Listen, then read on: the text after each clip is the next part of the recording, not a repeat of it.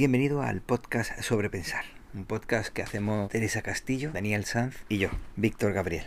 Daniel Sanz lanzó una premisa que era si el fracaso escolar era algo del sistema escolar, de los profesores, de los padres o de la sociedad.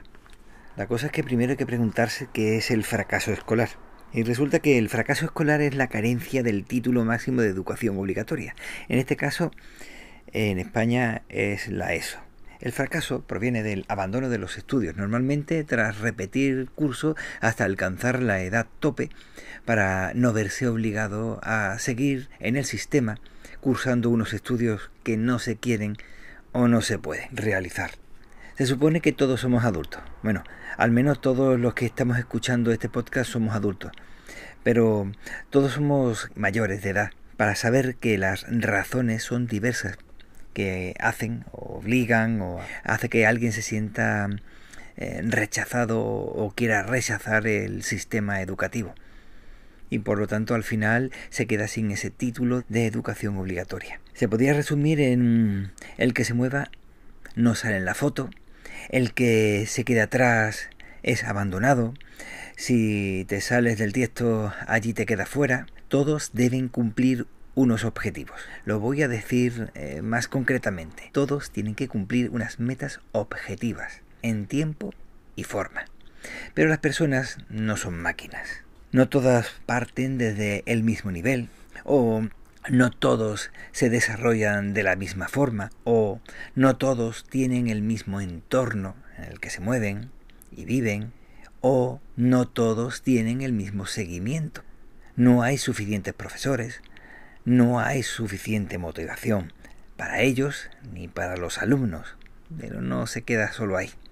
El mismo sistema que pretende eso con los niños fuerza al profesorado a cumplir unas expectativas, es decir, a cumplir unas metas objetivas. No hay suficientes educadores, ni formadores, ni pedagogos, ni psicólogos, ni madres, ni padres que quieran o puedan tomarse las cosas de otra forma. El sistema es esa rueda pesada que muchas veces gira más por inercia y quema a muchos de este mismo sistema.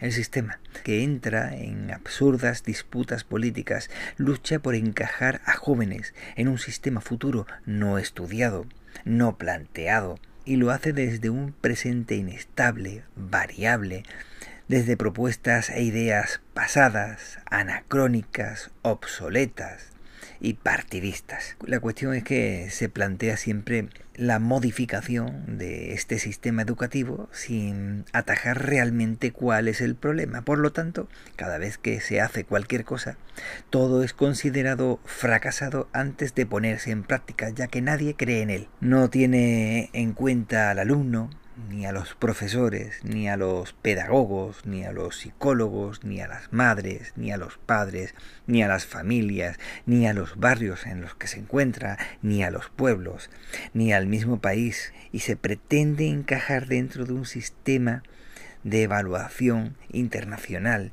para que sea simplemente un elemento productivo. Y vuelvo otra vez a lo mismo, pretensiones. Se pretende que las niñas y los niños maduren en las TIC, en idiomas, en comportamientos, cuando ni los mismos adultos que les rodean lo están. No se ve útil, aunque necesario.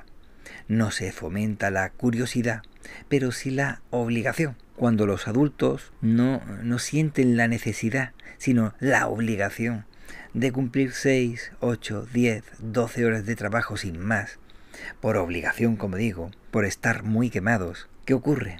Que si encuentras a un bache, terminas diciendo, son seis, ocho, diez, doce horas las de trabajo. No quiero problemas. ¿Qué haces? Pues con ese bache lo que haces es esquivarlos. Aunque resulta que para algunas personas en su trabajo ese bache sea una persona, en su familia ese bache sea una persona o personita que pide ayuda y resulta que no sabe ni cómo pedirla y lo está haciendo de una forma que ni tan siquiera estamos preparados para entenderla y está reclamando atención pero no se la damos porque falta personal y el personal que está está quemada Y en lugar de atajar todos esos problemas, ¿qué hacemos? Una huida hacia adelante, en el que ese bache buscará engranar en el sistema más adelante, y con suerte. O será despreciado otra vez por el mismo sistema en otra rueda, porque en esta ya lo expulsaron. O no encajaba, o ya llegó el momento de echarlo fuera porque había llegado a la edad suficiente a base de repetir una y otra vez como he dicho. De manera que creo que el fracaso escolar es un fracaso social. Hay elementos que nunca lo harán. Lo sé. Hay personas que no encajan nunca porque no quieren encajar. Pero muchísimas de las personas que no encajan actualmente y no encajaron en el pasado seguramente necesitaban desarrollarse de otra forma. Pero no son tantos. Es lo que digo, no son tantos los que no encajan. No siempre son los mismos, ni siempre son los mismos lugares las personas que no encajan. La diferencia es que hay sitios donde se les ayuda, aunque sea un tarugo, se les ayuda e incluso aparentemente es una figura de éxito. Por eso creo que el problema hay que atajarlo realmente, sin partidismo. Y sin embargo hablamos de fracaso escolar e inmediatamente miramos al partido político que está gobernando, como si fuera cosa de él, de ese partido. Pero el problema es mucho más amplio, un espectro mucho más grande que debe atajarse realmente para poder llegar a una solución. No hay que quemar a las personas que están intentando solucionarlo, ni apartar a las personas que están pidiendo ayuda.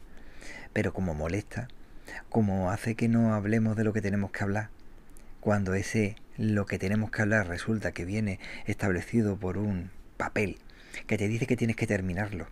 Y sin embargo, podría ser interesante pararse y hablar y desarrollarse sobre ese tema que se está planteando y seguramente se solucionaría y madurarían esas personas. Pero lo importante aquí no es madurar, lo importante es cumplir con unos objetivos concretos para que esos individuos sean útiles para el sistema. Eso de madurar da lo mismo. Lo importante es que sean útiles, proporcionen impuestos para que el sistema siga funcionando. Estoy deseando escuchar cuál es tu visión. Venga, un saludo.